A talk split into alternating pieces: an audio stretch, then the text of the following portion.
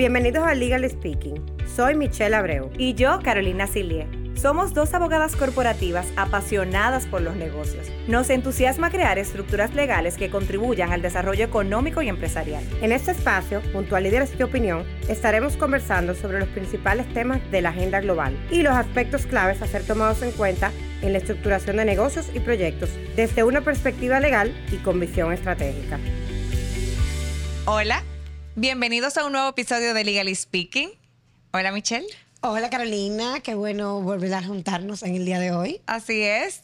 Bueno, en el día de hoy tenemos una invitada especial que no es invitada per se, sino que en este episodio vamos a aprovechar la, el conocimiento que tiene nuestra co-host Michelle Abreu para hablar de un tema sumamente interesante y si se quiere novedoso que va a seguir teniendo preeminencia dentro de la discusión en materia de finanzas y de negocios, no solamente en la República Dominicana, sino también a nivel internacional. Y vamos a hablar precisamente sobre las fintechs en República Dominicana. Michelle, además de ser socia, encargarse de, los asuntos regulatorios de la Oficina de Abogados donde trabaja, es la coordinadora de la Mesa de Regulación de la Asociación AdoFintech, que es la asociación gremial que agrupa a las fintechs en la República Dominicana. Entonces yo creo, Michelle, eh, muchísimas gracias. Yo creo que esto va a ser de mucha utilidad para nuestros oyentes, que debemos empezar explicándoles qué son las fintechs. Bueno, Carolina, muchas gracias porque nada, finalmente decidimos hacer estos episodios de entrevista, digamos, recíproca, que también eh, la idea es hacerlo contigo en temas que cada uno de nosotros, digamos, tenemos un expertise o, o una exposición, un conocimiento eh, y nada, es algo que pensamos, que discutimos, que lo más importante es que de tu lado también ya hemos estado discutiendo ideas de, próximos episodios. Entonces, eh, mira, en el caso de las fintech, importante que todo el mundo entienda, fintech básicamente es una especie de traducción eh, de, digamos, technology and finance, eh, o en español, finanzas y tecnologías. Y la idea es la aplicación de la tecnología a las finanzas. Okay. Esa es la idea del concepto de fintech. Y de ahí se derivan todo tipo de negocios. Entonces, todos esos negocios, ideas, iniciativas que tienen que ver con la aplicación de las finanzas o a las finanzas de la tecnología, eso es básicamente fintech. Ese es el concepto, digamos, a grandes rasgos. Ok, pero la aplicación de las finanzas a la tecnología no existía o no ha existido desde siempre. O sea, ¿por qué ahora se habla de fintech y antes ese concepto no existía? Mira, la idea es, claro, como dices, las finanzas siempre han, siempre han existido. Esto tiene eh, múltiples ramas y usos y actividades. La idea es cómo esas finanzas se pueden, digamos, apoyar en la tecnología para aportar de alguna manera tanto a aplicaciones financieras en términos de métodos, metodologías eh, y etcétera, pero también a generación de negocios, pero sobre todo negocios que permitan un mayor desarrollo económico. Y ahí entra el tema que vamos a hablar un poquito más adelante de por qué contribuye esta nueva eh, tendencia. Y es, hablaremos un poquito de, de, cómo contribuye, pero ¿por qué hace la diferencia? Porque es como si potencializa de una manera literalmente exponencial las aplicaciones de las finanzas. Las puede ver y ahí vamos a, wow, pero que un concepto sigue siendo muy amplio, no entiendo. Se habla siempre de que las fintechs tienen varias verticales. Ok. Verticales son las áreas dentro de finanzas o subáreas donde hay desarrollo de fintech. Y eso es que puede ser finanzas personales, puede ser en medios de pago, ahí entran los medios de pago electrónico, el e-payment o el paytech, eh, está también en temas de seguros que está relacionado, InsurTech, hay temas incluso regulatorios que es RegTech, eh, hay temas también de crowdfunding, crowdlending, o sea, en temas de financiamiento, en temas de levantamiento de capital, eh, como te dije, en finanzas personales también. Y, y, básicamente es esto, es cómo yo puedo todas esas actividades de carácter financiero, tanto back office como hacia afuera para dar un servicio a, usuarios e incluso en temas de impacto eh, económico nacional, se potencializa utilizando la tecnología. O sea, para entender, esto entonces, por lo que escucho, va a ser muy relevante en materia de finanzas. Entonces, ¿cómo, cómo impacta las fintes, o sea, a las finanzas? Esto lo vamos a ver obviamente en el futuro y cómo es que lo vamos a ver. Sí, mira. ¿Cómo lo estamos viendo ahora y cómo lo vamos a ver en el futuro? Claro, mira. eh, y, primero que nada, eh, uno de los, digamos, de las aristas o de las verticales más relevantes, por ejemplo, son el tema de pagos, pagos electrónicos. Pagos electrónicos tienen un rol importante y otras eh, verticales también en lo que es la inclusión financiera. Porque como sabemos hay un gran porcentaje, eh, digamos, de toda la población dominicana que no está bancarizada y que no tiene acceso al sistema O bancario. sea, las pymes, mi pymes, trabajadores Correcto, informales. correcto. Entonces, eso obviamente restringe mucho el crecimiento económico y, y- y todo lo que es la actividad económica del país. Entonces, y sobre todo el acceso también al crédito. Entonces, estamos hablando de que a través de figuras fintechs más simplificadas, que no necesariamente y esto es algo interesante porque es una evolución del sistema financiero. El sistema financiero ha estado históricamente concentrado en la banca, la banca múltiple, la banca de, de, eh, de ahorro y crédito, etcétera. Aquí hay, es como si hiciéramos una especie de spin-off o escisiones de pequeñas líneas de negocio que la banca maneja. Por ejemplo, la banca múltiple se llama así porque hace todo tipo de operaciones y transacciones en el mercado financiero. Aquí estamos pequeñas eh, actividades puntuales de hasta incluso menor escala que se están llevando en negocios, muchos regulados y otros que no requieren la regulación o no le aplica la regulación que a los bancos. Entonces tú tienes muchas herramientas, productos y servicios que les puedes dar el acceso a, a la banca o al sistema financiero de forma electrónica, haciendo a través de un celular que quizá no tiene que ser un smartphone como tiene una parte de la población, sino que sencillamente tal vez tiene un, aparato eh, muchísimo más simplificado que ah, de mucho menor eh, valor adquisitivo para personas de escasos recursos, con ustedes seguro han visto el público todas estas aplicaciones de que hago transferencias con un PIN, con un código QR, que hay una cantidad de tecnologías que, que hay una convergencia de tecnologías múltiples ahora mismo que permiten apoyan la inclusión financiera e igual el acceso al crédito, porque no todo el mundo puede aplicar a un crédito en un banco, pero van a haber muchas eh, formas de acceder tecnológicamente o digitalmente a un público más amplio, a créditos quizá más microcréditos. O sea que, por lo que estoy oyendo y estoy tomando nota, la verdad que esto está interesantísimo. Es un win-win situation porque gana la, ganan las entidades de intermediación financiera, los negocios que den este tipo de servicios.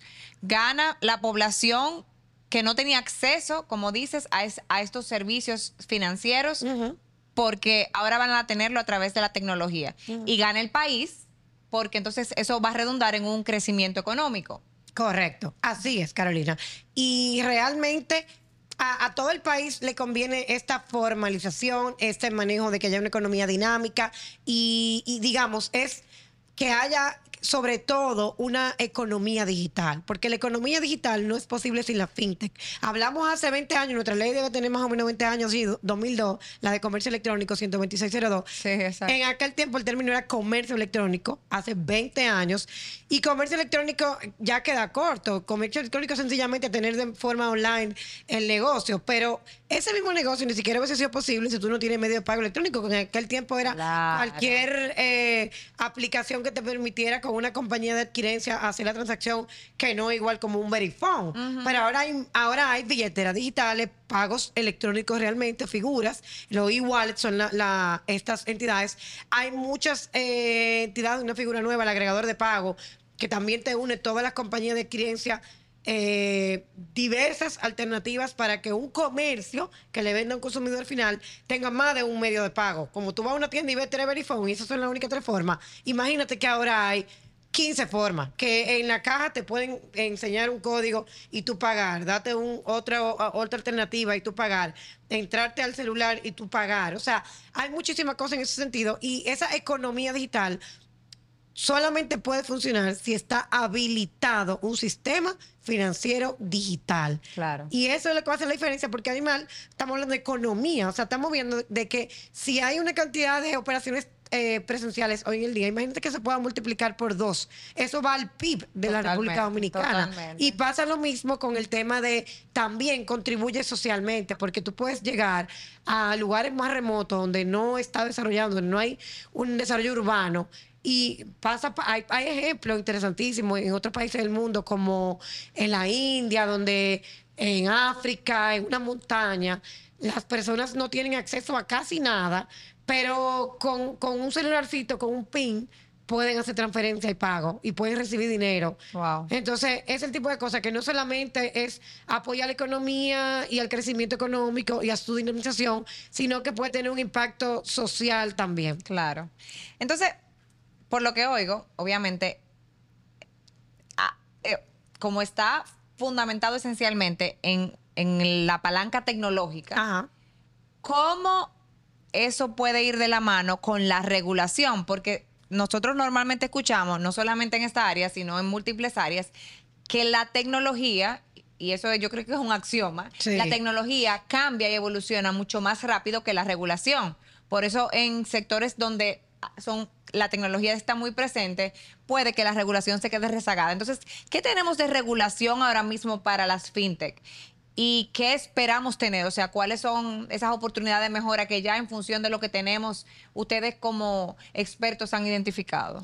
Mira, eh, esta es una discusión que, como dices, va, va poco a poco el tema regulatorio cayéndole atrás al tema de fintech, porque eh, la banca tradicional eh, definitivamente está regulada. Eh, Está hablamos- regulada, de hecho. altamente regulada, el mercado de valores está altamente regulado, el mercado de seguros está también regulado. Entonces aquí vienen estas fintech que, que están en un in-between donde al ser, mira cómo te hablamos de muchísimas verticales, pueden haber incluso una combinación de varias. O sea, un negocio fintech, un app, un desarrollo tecnológico fintech puede tener múltiples aplicaciones donde tú puedes decir, wow, esta transacción de este modelo de negocio de repente tiene un toque de una actividad regulada del mercado de valores y un toque de una actividad regulada del sector financiero. O de repente pareciera, pero no es ninguno de ellos.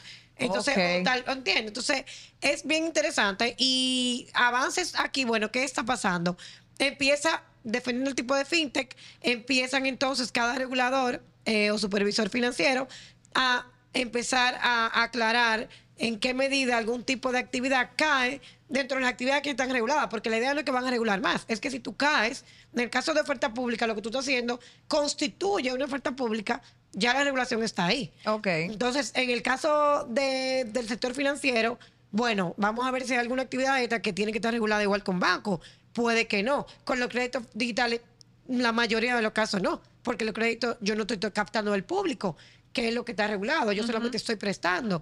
Y aquí probablemente la- las reglas que apliquen no son las de regulación financiera, sino las de derecho al consumidor, porque yo tengo que tener condiciones eh, que no sean, digamos, eh, eh, contratos de adhesión con condiciones que sean abusivas, etcétera. Entonces, ¿qué estamos viendo ahora?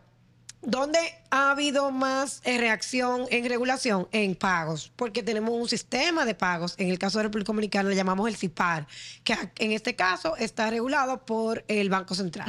Entonces, se, Y de hecho tenemos reglamentos recientes, relativamente recientes. Exacto. Precisamente reciente fue modificado. El mismo reglamento del sistema de pagos que ha ido evolucionando poco a poco, hace alrededor de un año y yo creo que casi dos, fue modificado para agregar nuevas figuras fintechs, precisamente. o sea que ahora esas que yo te mencioné, las billeteras digitales, que son entidades de pago electrónico, los agregadores de pago, se hicieron modificaciones a, por ejemplo, eh, algunas reglas aplicables a compañías de adquirencia, que la forma más fácil que yo siempre doy el ejemplo de los verifones, pero ya la compañía de adquirencia también tienen eh, desde hace mucho tiempo soluciones tecnológicas y digitales y otras figuras más eh, que se agregaron, que permite que Fíjate, estas entidades del sistema eh, de pagos no están reguladas por la superintendencia de banco, sino que están supervisadas por el Banco Central Ya. por ser el sistema de pago. Y Ya. así pudiera que poco a poco también se vayan regulando otras figuras. Aquí no se sabe todavía el crowdfunding y el crowdlending, que es como el levantamiento masivo de, de financiamiento y, y también de, de capital. Hay, hay que ir viendo cómo cada país lo va viendo. Tenemos casos como Chile, que ya tiene una ley de fintech, o sea, así de general. pero por ejemplo Chile tiene una única superintendencia, no tiene como aquí que hay una para cada, eh, digamos, subactividad financiera. Y eh, por otro lado también... Y perdón, entonces, ¿tú eso lo ves bien, que se agrupe, o tú ves bien lo que estamos haciendo ahora, que es literalmente yendo caso por caso, ¿no? Sí, no, mira, sí, yo creo que es un tema de casa por casa, porque ca- en nuestro caso particular, que tenemos las superintendencias divididas por actividades, seguro, banca, valores, etcétera, cada uno re- regula un tipo de actividad puntual, que ese es su scope, y es como el- la esencia de qué es lo que tiene que regular. Si alguno de estos negocios fintech, porque no va a haber, no, no es posible tener el regulador de la fintech. Porque las fintech pueden ser de todo y pueden de repente tener un aspecto que no está sujeto a regulación o que sí. Entonces, tiene que algunos eh, de estos tipos de negocio puede recaer en una entidad o una actividad regulada o puede no serlo. ¿Y qué se está haciendo, por ejemplo, el regulador ahora? Hay dos cosas que los reguladores están haciendo muy, eh, digamos, eh, que pueden contribuir mucho a aclarar eh, el camino en ese sentido. Uno es que están habilitando reglas para que la regulación permita que la actividad propia que ellos sí hacen se empiece a digitalizar. O sea que estamos hablando de fintech, pero un banco puede digitalizar, si hablamos de la banca digital, y empezar a migrar a un modelo más tipo fintech.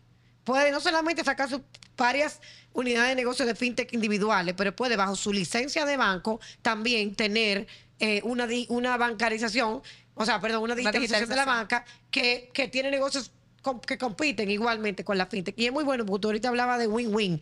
Hubo un momento donde dijimos, bueno, esto es una gran amenaza para el banco. Claro que lo es. Pero o, o- o nos montamos en el barco y empezamos a hacer banca digital y a unirnos, y eso incluye fusiones, adquisiciones, desarrollos internos, desarrollos individuales, de todo, lo apoyamos o nos quedamos atrás, porque hacia allá vamos. Entonces, por un lado está el tema de que está el regulador habilitando a los sujetos que están claramente regulados a hacer más negocios digitales. Y eso incluye la Superintendencia de Valores de Banco, por ejemplo, que ya emitió un reglamento de onboarding digital. O sea, antes, para tú abrir una cuenta, tenía que ir a una sucursal y un viaje de documento escrito y firmado. Ahora tú, wow, ahora tú lo puedes hacer. Tedioso. Entonces, si el regulador no habilita eso, eh, tratando de impulsar la, la regulación eh, o la innovación, pues no iba a ser posible, pues ya está, digamos, eh, regulándolo o, o- o flexibilizándolo con valores. Ya tú tienes algunos procesos de onboarding digital de, de puestos de bolsa para cuentas de corretaje, etcétera. Lo segundo que está pasando es que se agruparon los cuatro reguladores y dijeron, vamos a hacer lo que un hub de innovación. Ok. Un hub de innovación. Eh, la Mira qué interesante. más light, yo siempre digo que pudimos ser más agresivos de lo que es un, un sandbox, que lo que el sandbox es como esta prueba eh, de, de regulatoria, es más complejo, pero vamos a simplificar lo que tenemos aquí. Ahora mismo tenemos un hub donde eh, con el apoyo del BIT, los cuatro reguladores se, se agruparon eh, y montaron un programa donde las empresas fintech pueden enviar como sus modelos de negocio para validar con ellos, eh, consultar si está regulado, si no, y, y hacer como un acompañamiento con, con expertos. Ok. O sea que eso es algo bueno para ir validando, pero luego van ahí creándose nuevas figuras nuevas. Mira, uno de, los- de los temas más controversiales que si va a haber moneda, criptomoneda. Aquí lo que hay, no hay ninguna regulación, sencillamente hay una posición eh, pública del Banco Central de que no, de que está prohibido a las entidades de intermediación financiera, pues eh, llevar a cabo relaciones eh, basadas en criptoassets, en activos cripto y emitir y que la moneda no se reconoce como moneda local, etcétera. Pero y asimismo, entonces figuras reguladas como la de los pagos, las que están en el sistema de pago, tienen prohibición específica de llevar a cabo actividades. Entonces, así no está regulado, pero hay otros países que sí, hacia allá vamos, y eso es lo que falta. Falta ver si vamos a, a reconocer figuras de crowdfunding o regular, de crowdlending, de criptomonedas, etcétera. Eh, creo que el mayor avance ha sido en, en- en el tema de pago y es uno de los más habilitadores de la economía realmente. Ok. No, pues en función de lo que tú estás contando, a mí me parece que vamos caminando bien. O sea, eh, diste ejemplos a nivel práctico de las operaciones que estamos viendo con fintechs en la República Dominicana. O sea que, pero quisiera que tú me abundaras un poquito más. ¿Cómo tú ves el desarrollo de las fintechs en el país? O sea, me imagino que no solamente tomando nuestro, nuestra, nuestro ejemplo de manera aislada, sino comparándonos con otras jurisdicciones donde ya el tema está ampliamente desarrollado. O sea, ¿cómo lo ves? Mira, el BIT el año pasado eh, le hizo un informe, le llamó, bueno, aquí lo tengo, el, ecosistema consolidado para la recuperación de FinTech en América Latina y el Caribe, y incluye República Dominicana. Y ahí tú vas a ver tasas de crecimiento de, del, de FinTech anuales del 18% de ese submercado. Y bueno, en el caso de República Dominicana, en cortando el 2021, ya señores, el 2022 está terminando. Increíble. Habían 55 eh, nuevas startups. Eh, Fintech tiene alrededor de 60 registradas que son fintech. ¿En serio? Al día de hoy. O sea, la, asamblea de Ado Fintech, el gremio de fintech que fue la semana pasada, presentó que solamente en el gremio hay 60 y algo fintechs y pueden haber otras que están en proceso o que no están afiliadas a, la asociación. Como no conocedora del área, a mí me hubieran preguntado, yo digo, bueno, yo entiendo que aproximadamente 15. No, tenemos que tener... Y siendo ahí benevolente. Más de 60 y pico y, el, y, el, y, las que levantó puntualmente el Banco eh, Mundial, el, el BID, fueron 55 con un crecimiento del 17 al 21 de un 129% en República Dominicana. Específicamente en República Dominicana, 129%. O sea, fue exponencial como el negocio Creció. o los negocios fintechs eh, fueron creciendo en República Dominicana. O sea que vamos en muy buen camino. Hay muchas aplicaciones. Como te dije, hay países donde es muy maduro, como Chile, Uruguay, eh, Colombia. Tienen un mercado muy maduro eh, con, casos donde tenemos leyes de fintech y, si no son tan generales como fintech, que yo creo que es un poquito más complejo, tienen ya leyes de actividades muy marcadas como esa del, del eh, e-lending y el, y el, o sea, créditos digitales, crowdfunding, eh, todos los temas de pagos. Ya yo, bueno, nosotros tenemos clientes extranjeros que quieren venir a la República Dominicana y, o sea, que me, he tenido que ver en la práctica que esta es una jurisdicción nueva, pero ellos tienen ya eh, funcionando varias de las figuras de fintech en Latinoamérica en ocho y nueve países. O sea, me ha tocado incluso trabajar con el equipo de regulación interno y ya tienen una matriz, ya saben qué hay en cada país. Eh, Súper interesante, todo se parece un poquito porque ya se está haciendo incluso muy estandarizado como los países de Latinoamérica están tratando las figuras y, y ha ido moderando hasta esa parte. O sea que vamos, va, va muy rápido. Lo cual es bueno, porque en la mayor estandarización, mayor lenguaje global se habla. Claro. Entonces es más eficiente su implementación. Tal cual, totalmente. Y más fácil encargar el negocio y darme cuenta que yo que pongo esta figura, planificar el negocio y saber con qué me voy a encontrar. Son muchas cosas así, definitivamente que sí. Y, y, aquí no hemos llegado ahí, pero en Estados Unidos, por ejemplo, hay muchos neobanks que son los bancos 100% digitales. O sea, no existe una sucursal una oficina, nada, 100% digitales. Todavía aquí no hemos llegado, es una compleja discusión de si hay que modificar o no la ley eh, monetaria financiera o sencillamente cambiar algunos requisitos. Es muy complejo y, lo es más sabiendo que la, ley monetaria financiera es una especie de, de super ley orgánica, porque la, eh, no orgánica, que, que nos supone que requiere eh, Ahí está legally speaking. Sino, claro, eh, que requiere para modificarla una gran mayoría, como pasa con la constitución, es más la mayoría cualificada que se necesita para esa ley. Entonces, mientras tanto, bueno, vamos viendo que desarrollamos, pero estamos hablando de que existen esos neobanks que son 100% digitales y hacia allá vamos. No, claro que sí. Yo creo que eso es futuro y desarrollo. O sea, eso engloba ambas cosas. Pero también aquí, además del tema del vencimiento de cualquier escollo regulatorio, tendremos también el vencimiento de las limitaciones de cultura, ¿verdad? De, de lo que nosotros estamos acostumbrados a ver a nivel de banca, a nivel de acceso a servicios financieros. Pero yo creo que poco a poco vamos ahí. Sí. Y entonces, esa sería mi última pregunta. O sea, ¿cómo tú ves hacia dónde vamos? ¿Qué aspectos se pueden mejorar? Mira, bueno, yo veo que vamos, la verdad esto va muy rápido. Para, para seguir impulsando el desarrollo, porque por lo que yo estoy escuchando, va desarrollándose el tema. Aquí los temas, yo diría que se responden con la agenda digital. La agenda digital tiene muy claro, por lo menos eh, en planificado, lo que hay que hacer para poder activar la economía digital y el desarrollo de la fintech porque todo está concatenado uno con la otra. Por ejemplo, hay elementos como tener una buena gobernanza digital, o sea, el gobierno. El gobierno digital es muy importante porque en la medida en que yo puedo conectar toda la información pública que es parte de, de, todo eh, eh, la economía y, la información pública incluso de los usuarios, eh, tú puedes dinamizar más ese mercado. Tú tienes que tener un gobierno digital, tú tienes que tener un sistema de identidad digital, eso es una figura muy importante.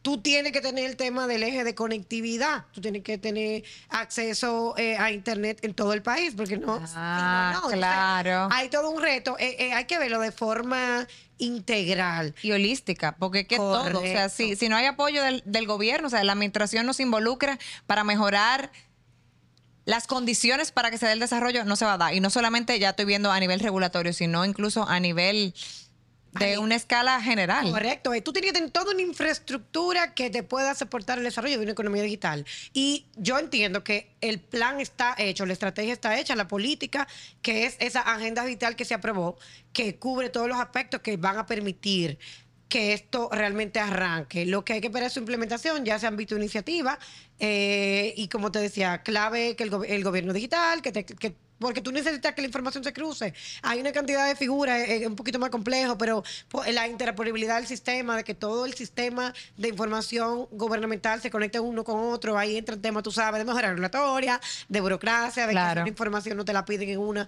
Si tú logras digitalizar todo eso, va a haber un único sistema de información que te permite, hay una figura que son las APIs, que son la, que, que te permite aplicaciones de interfaces que de un lugar tú jalas la información a otra. Entonces ahí entra el tema como protección de datos, necesitamos ley de protección de datos. Claro. Porque tus datos personales se van a poder estar derivando de un sitio, pero te lo tienen que proteger. Claro, que- claro. Hay una cantidad de cosas, está la ciberseguridad. Entonces tú no, tú no, tú te- si vamos a exponer todo al mundo digital, tú tienes que tener un- un- un- una ley de ciberseguridad que Claro, te respalde. claro. Y tener una, la gente tiene claro cómo debe de protegerse de este tipo de cosas. No, y el Entonces, régimen de consecuencia ante un ilícito, o sea. o es que también la de alta tec- los dictos de alta tecnología, que está también en, en- en proceso de cambios. Entonces, el- es lo que te digo, hay todo este tema de eh, el tema de ah, data abierta, open, open data, open banking, que lo- los bancos ahora mismo puedan eh, pasar la información que tiene y compartirla, pero está vinculado otra vez con protección de datos personales. Claro. Entonces, todo esto, yo te diría que el que quiere saber los detalles puede ir a ver la agenda digital, pero estos son los temas transversales que, que es necesario que se sigan trabajando, que tengamos esas leyes ya aprobadas, que no la tenemos, que haya un sistema, una infraestructura de identidad digital, eh, que haya eh, la, eh, la ampliación de, de la conectividad en la República Dominicana, la banda ancha, el 5G, todo este tema de telecomunicaciones y, nada, y el gobierno también y el acceso a los servicios públicos que permita que ya estemos como integrados realmente, digitalizados, transformados digitalmente como país. Wow. Ah, bueno, yo creo que aquí concluimos. Gracias, Michelle, por compartir con nuestros oyentes tu conocimiento sobre este tema. A mí particularmente me encantó porque fuimos navegando desde la conceptualización a dónde estamos y hacia dónde vamos o debemos ir. O sea que muchísimas gracias a todos por su escucha. Recuerden que estamos disponibles en nuestras redes, Legally Speaking RD, y será hasta la próxima.